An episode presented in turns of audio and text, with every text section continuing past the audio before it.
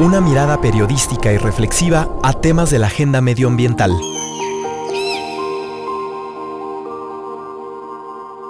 Resistierra.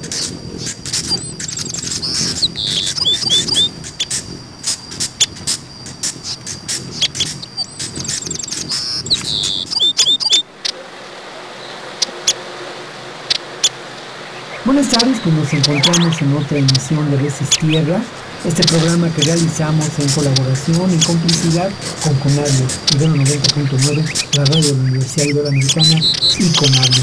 Y lo que escuchamos son eh, cantos de aves de la Ciudad de México, esta, esta evocación sonora de lo que todavía existe de naturaleza, de vida en la Ciudad de México. Quiero agradecer el compartir hoy los micrófonos con Ekaterina Sicardo. Caterina, ¿cómo estás? Hola Vic, pues muchas gracias por permitirme estar acá. Y sí, justo hoy tenemos un, un tema muy interesante que tiene que ver con la protección del cóndor de California, pero siempre estamos constantemente invitándolos a que nos cuenten qué les parece el programa, cómo lo ven, qué, quieren ver en el futuro y bueno, por eso les pedimos que se comuniquen con nosotros con el hashtag Resistierra a arroba 99fm o arroba conavio o a la línea de teléfono que en cabina que tenemos que es 529 25 99.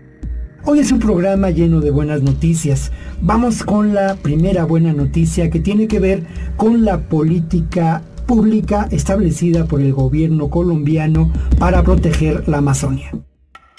Colombia protege a la Amazonia. La Corte Suprema de Justicia de Colombia declaró a la Amazonia colombiana como sujeto de derechos, lo que obliga al Estado y a las entidades territoriales a adelantar acciones para su conservación, mantenimiento, restauración y protección. La decisión impartida el 5 de abril del 2018 es el resultado de una solicitud por parte de 25 niños y jóvenes de diferentes ciudades del país, con el apoyo de la Organización de Justicia, en contra de diversas entidades del gobierno. El grupo solicitó el amparo de sus derechos fundamentales afectados por el cambio climático a través de la protección de la Amazonia. Velar por, la, Amazonia es garantizar un bioma ecológicamente saludable, que mantenga su contribución ambiental y cultural a la población local, a los países de la región y al mundo, dentro de un marco de equidad social, desarrollo económico inclusivo y responsabilidad global. Resistierra. A mí me encanta esta nota, Caterina, porque tiene que ver con, el primero, la actitud, el trabajo de jóvenes, de niños, por la construcción de un mundo diferente, otro mundo posible, pues, como diríamos los viejos de la colina, Caterina, y por otro lado tiene que ver con esta, eh, pues, disposición y esta acción política por parte del gobierno colombiano.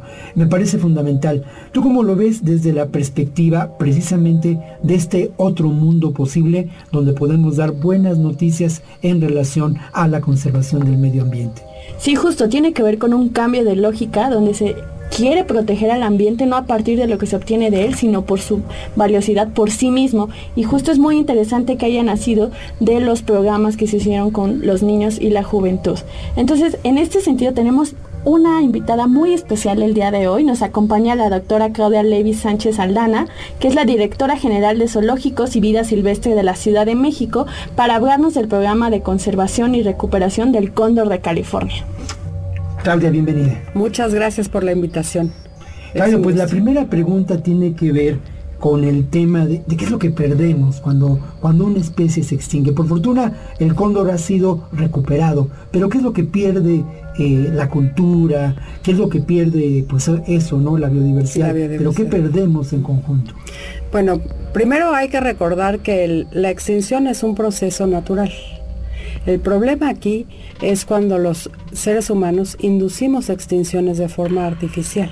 Es decir, no es una selección natural que se haya generado por los propios procesos de la naturaleza, sino que nosotros estamos ocasionando la pérdida de especies que no sabemos cuáles van a ser las consecuencias que seguramente serán nefastas para, una, para todo un ecosistema. ¿no?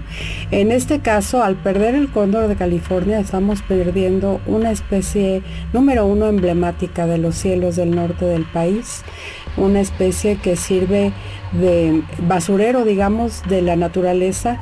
Son eh, animales carrolleros que nos eh, permiten mantener sano el ecosistema, de alimentarse de la carne eh, putrefacta, digamos, de los organismos que fallecen y de esta forma evitar la propagación de enfermedades. Em, y al mismo, tiempo, al mismo tiempo protegen todo el ecosistema en el que habitan. Entonces es muy importante que conservemos toda la cadena alimenticia de eh, los ejemplares de vida libre en su medio natural, desde los más pequeños hasta los más evolucionados. Y en este caso pues estamos hablando de una de las aves más prodigiosas que tenemos en nuestro país, el ave más grande, eh, ya que la envergadura del ala puede llegar a medir hasta 2 metros, 2 metros 20 de longitud.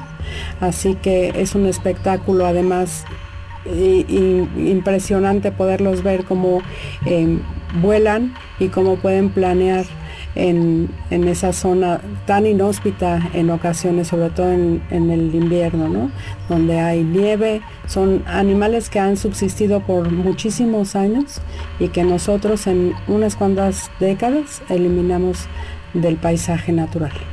Yo quisiera preguntarte sobre el tema de la biodiversidad. ¿Qué se pierde?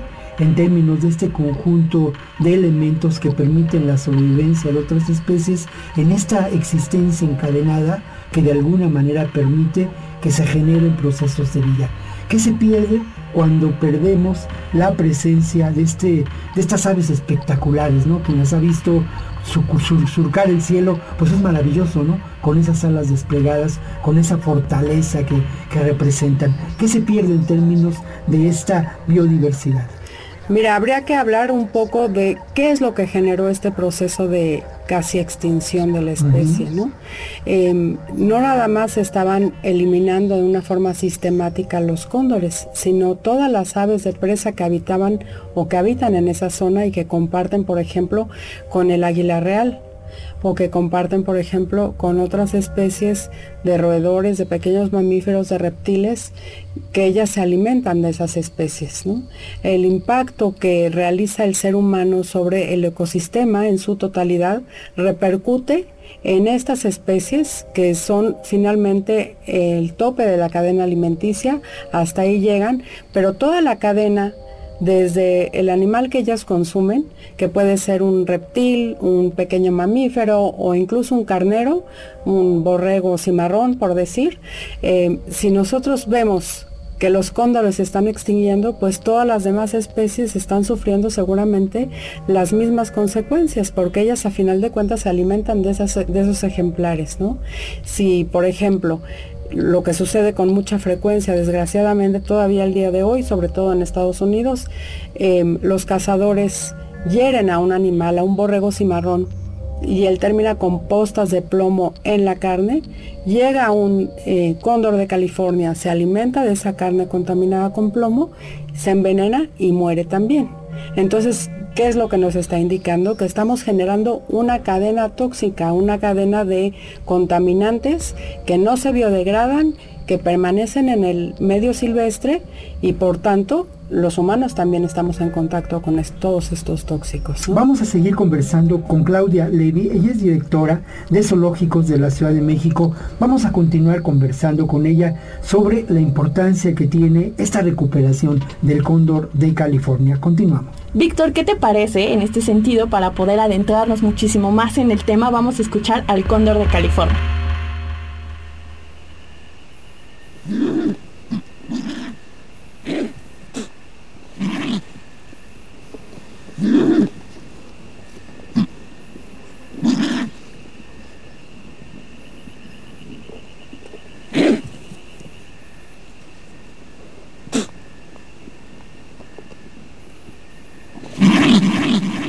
Resistierra.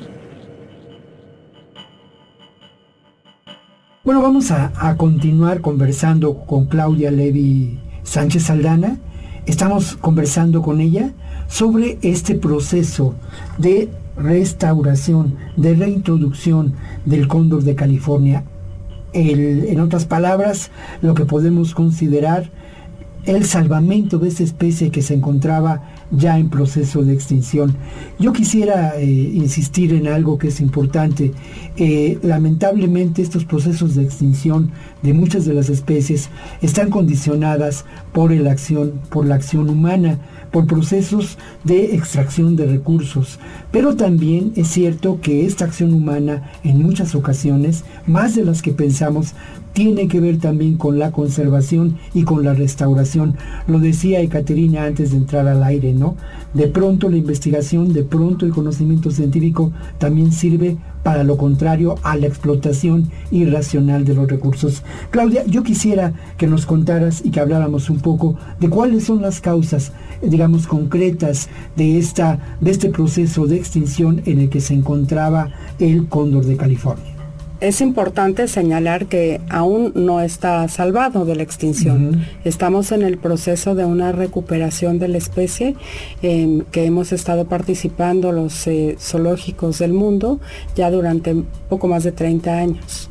Es un proceso largo. El mismo tiempo que nos lleva terminar una especie, pues es el mismo proceso que igual nos toca para restaurar su ecosistema y poder garantizar su regreso al medio silvestre. En este caso, el cóndor de California se consideraba ya prácticamente extinto en vida libre, sobre todo en nuestro país y em, en los estados del sur de Estados Unidos. Así que los zoológicos de San Diego y Los Ángeles se dieron a la tarea de rescatar las últimas parejas que estaban en el medio silvestre. ¿Cuál fue la causa de la extinción? Efectivamente, la actividad humana. Una muy importante es, como les mencionaba hace un momento, la cacería en la que eh, los animales heridos, los borregos, cimarrones o cualquier otro em, ejemplar venados con la blanca que cohabitan con el cóndor de California, eh, las personas salen a cazarlos, los hieren con estas postas de plomo y em, el animal sale huyendo por alguna causa, muere y los cóndores tienen acceso a esa carne contaminada con las postas de plomo. El plomo al ingresar al estómago de los cóndores por el pH del estómago se absorbe con gran velocidad e intoxica a los animales.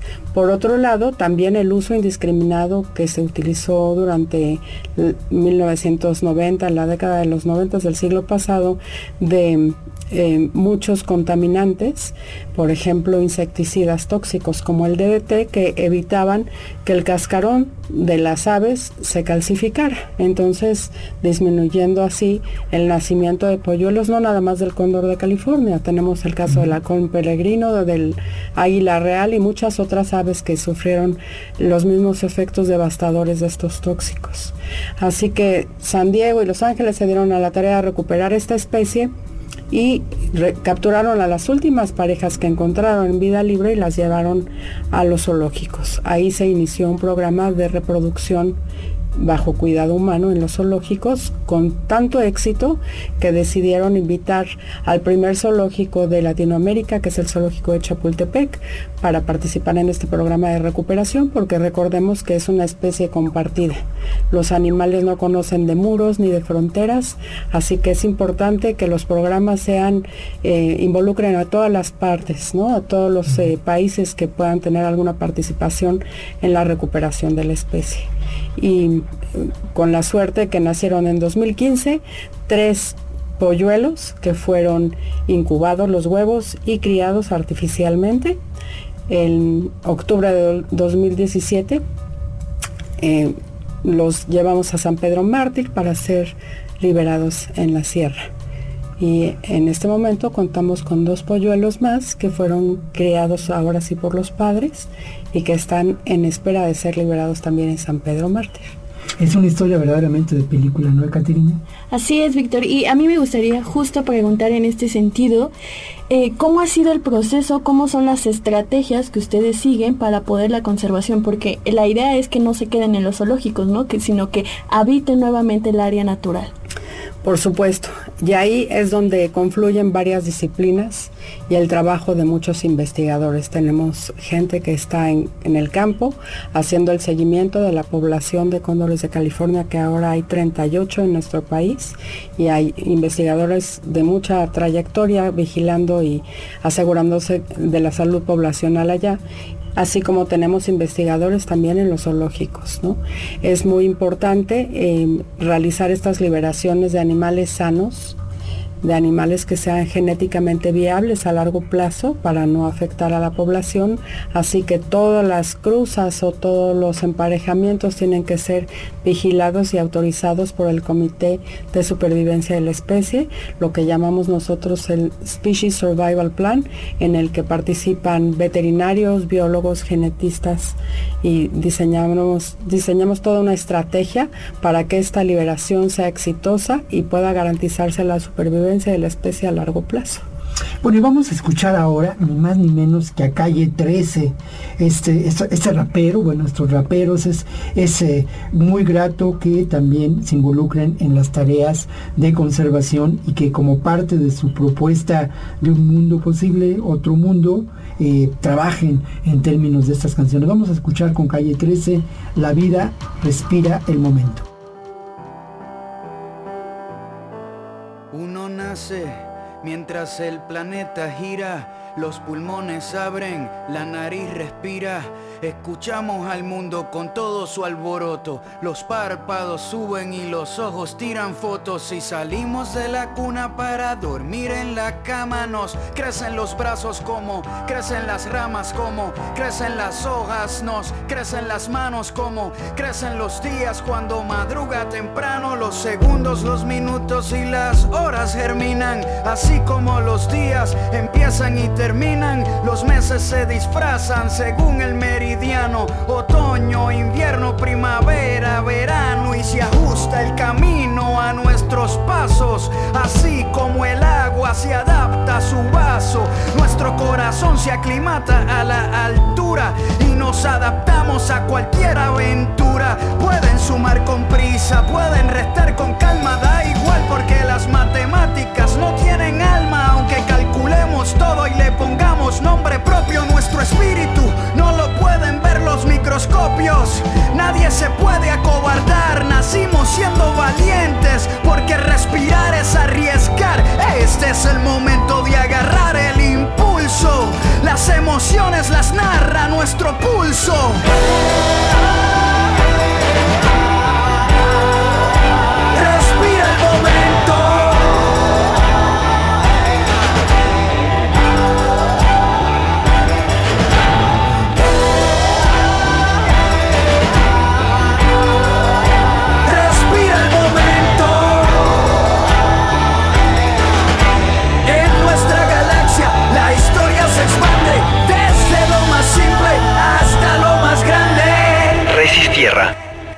Bueno, pues aquí está Calle 13, de verdad que este grupo, este solista, pues yo no entiendo muy bien bien si es grupo o es solista, perdonarán ustedes, pero al final de cuentas lo que hacen es maravilloso, ¿no? Y bueno, quisiera volver al tema de esta de, esta, de este programa, de esta emisión de Resistierra, Ecología y Buen Vivir, donde estamos trabajando en la reflexión de la reintroducción del cóndor de California, de su rescate. A mí me llama la atención, y esto es, digamos, un apartado distinto a la entrevista que estamos realizando con Claudia Levy, el papel de los zoológicos. Hemos, eh, hemos pensado en muchas ocasiones que los zoológicos solamente son estos sitios donde miramos a las especies, donde llevamos a los hijos, a los sobrinos a dar la vuelta y miren qué bonitos son los changuitos. No es cierto, se hace un trabajo también encaminado a otras eh, eh, acciones, como en este caso la conservación, la reintroducción y la preservación de una especie que parecía en extinción. Cuéntanos cómo fue la intervención de los zoológicos, nos decía de Los Ángeles, de San Diego y el de la Ciudad de México. Sí, tienes toda la razón. Los zoológicos hace muchos años que dejaron de ser centros de exhibición de fauna silvestre para convertirse en verdaderos centros de conservación de nuestras especies, sobre todo haciendo mucho énfasis en las especies endémicas de México y las nativas, es decir, la fauna que tenemos en nuestro país, este México megadiverso, que tenemos que cuidar y tenemos que procurar su conservación tanto en condiciones de bajo cuidado humano como en vida libre. Y sí, efectivamente nuestro trabajo, nuestra labor como centro de conservación es generar información para facilitar la supervivencia de las especies también en el medio silvestre. Mucha de la información que nosotros generamos les sirve a los investigadores que están trabajando con la especie allá en vida libre. Por ejemplo, si no se supiera cómo manejar médicamente o la anatomía o la fisiología precisa de cada animal, no tendrían ellos forma de poderlos ayudar en campo. De hecho, muchos de los veterinarios que trabajan allá con los investigadores se capacitaron y se entrenaron en los zoológicos de la Ciudad de México. Así que esto facilita la toma de muestras y una serie de procedimientos médicos que son muy importantes para garantizar la supervivencia de los ejemplares en el medio silvestre.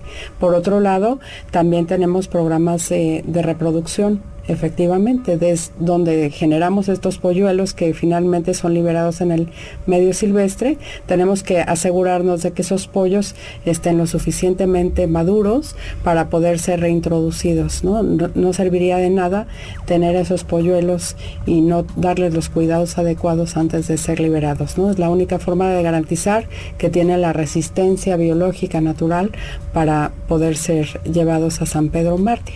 Así que los zoológicos efectivamente, además, eh, en particular los zoológicos de la Ciudad de México han obtenido también recursos económicos. Esto es una parte que es muy importante porque finalmente estos programas eh, tienen un costo hay que eh, asegurarnos de que los animales puedan tener acceso al alimento en los meses de frío, en las nevadas eh, muy fuertes que ocurren allá en San Pedro Mártir y también pues garantizar la presencia de los médicos veterinarios y de los investigadores que están vigilando a los animales en San Pedro Mártir. Así que a través del Fondo Ambiental Público, nosotros por segundo año consecutivo hemos apoyado y contribuido en este programa de conservación y esto es muy relevante, independientemente de que nuestros veterinarios están allá viviendo en San Pedro Mártir, una labor muy sacrificada durante los meses de invierno, pero que no tiene comparación con los paisajes naturales que son maravillosos allá arriba justo me llama la atención que es un esfuerzo enorme, es decir, son investigadores, pero las buenas intenciones nunca bastan, tienen que ser acompañadas por instituciones, ¿no? Y al final de cuentas, tú decías, es una especie compartida, entonces también es un esfuerzo federal y binacional. Y en este sentido te quería preguntar, ¿Cuál es el costo económico de un programa de esto? O sea, ¿cómo es que se manejan, digamos, las instituciones? Y en este sentido también es más costoso recuperar que conservar. Mira, te, te diría, te puedo dar el costo de, del programa de conservación en la Estación Biológica de San Pedro Mártir, porque hemos contribuido y participado en, monetariamente también con ese proyecto. Pero no estamos considerando ahí todo el esfuerzo y el costo de operación de mantener a los cóndores en los zoológicos de la Ciudad de México. Ese costo lo absorbemos a través del POA que nos dan a los zoológicos, así que no tenemos dividido exactamente cuánto nos cuesta mantener en sí a los cóndores y este programa de recuperación. Definitivamente son programas costosos que implican un esfuerzo enorme en términos humanos, en términos institucionales también y en términos de mantener a la gente allá arriba para proteger a los animales también, ¿no? Porque tienen que estar haciendo eh, un monitoreo biológico constante, se les colocan chips, GPS, VHF, o sea, darle seguimiento satelital a cada uno de los individuos, definitivamente sí es muy costoso. Sería mucho mejor evitar eh, la extinción o la amenaza de las especies y favorecer la educación, que esa es la parte medular, yo creo que de la conservación a nivel mundial y los zoológicos también participamos en esa importantísima labor que es la educación. Claro que es fundamental para cobrar conciencia de la importancia que puede tener una especie. Claudia, por último, quisiera preguntarte cómo va el proyecto, hasta dónde ha llegado, qué sigue ahora y bueno, tenemos esperanza de que este proceso de extinción del cóndor de California ya se haya evitado? La esperanza, pues claro, ¿verdad? Por eso estamos trabajando en ese sentido. Sin embargo, todavía falta mucho por hacer. Tenemos que asegurarnos de que este programa eh, cuente con los recursos necesarios para ser eh, prolongado eh, por tiempo indefinido hasta que se logre la recuperación de la especie a un número de ejemplares que nos puedan garantizar que con ese número de individuos puede ya sospecharse o pensarse que la población se va a recuperar a largo plazo. En este momento apenas son 38 individuos. Nos alienta mucho el hecho de que esas parejas ya se hayan empezado a reproducir en San Pedro Mártir. Así que esto es muy importante porque quiere decir que la población está eh, funcionando en forma adecuada en su medio silvestre y es muy alentador. Pero no podemos bajar la guardia, tenemos que seguir manteniendo a los investigadores allá arriba necesitamos seguir apoyando a la población silvestre, asegurándonos de que puedan consumir un alimento libre de plomo y educar a la gente sobre todo para que eh, si no es imposible, si no es posible evitar la cacería al 100%, por lo menos garantizar que utilicen em, balas que no sean tóxicas para todas las especies que habitan allá arriba. San Pedro Mártir, así es, ¿no? San Pedro Mártir, Baja California. Así es, San Pedro Mártir allá en Baja California. Bueno, pues muchas gracias Claudia por acompañarnos en este programa y bueno, pues nos da mucho gusto dar una buena noticia que tiene que ver con la posibilidad y la construcción de la esperanza de vida y en este caso del cóndor de California. Muchas gracias a ustedes por la invitación y los invito al zoológico a conocer al cóndor de California. Bueno, y ahora continuamos ni más ni menos que con la sección de futuros posibles, una sección que elabora Ecaterina Sicardo. Y Ecaterina, ¿qué nos vas a presentar esta tarde? Bueno, el día de hoy vamos a hablar un poco sobre el fracking, que justo en San Luis Potosí está, las comunidades se están uniendo para poder, pues, eh, contrarrestar esta acción que justo es con la extracción de hidrocarburos, pero que ellos mismos dicen no nos oponemos al progreso, pero no queremos que este supuesto progreso afecte al medio ambiente. Y en este sentido va el futuros posibles de hoy. Fundamental este cambio de mirada, ¿no? Este cambio que tiene que ver con una relación diferente con el medio ambiente y con los recursos naturales. Más allá de la explotación está otra relación que tiene que ver con, no sé cómo decirlo, pero con una explotación racional. Pero por hoy hemos concluido, nos encontramos la siguiente vez aquí en Resistierra, Ecología y Buen Vivir. Muchas gracias, Caterina. Muchas gracias, Víctor.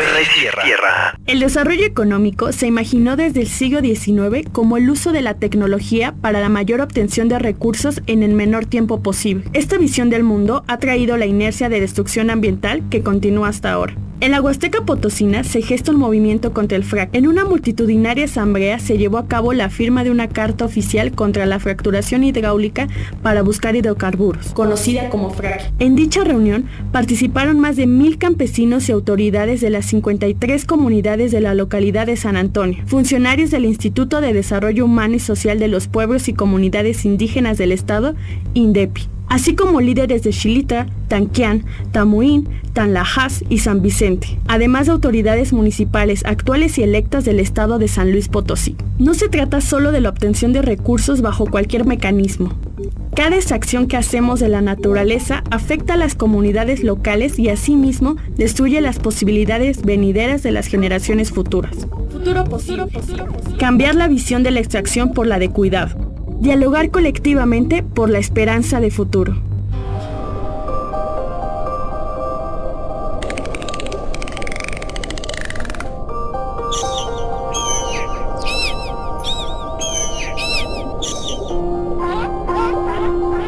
Una mirada periodística y reflexiva a temas de la agenda medioambiental.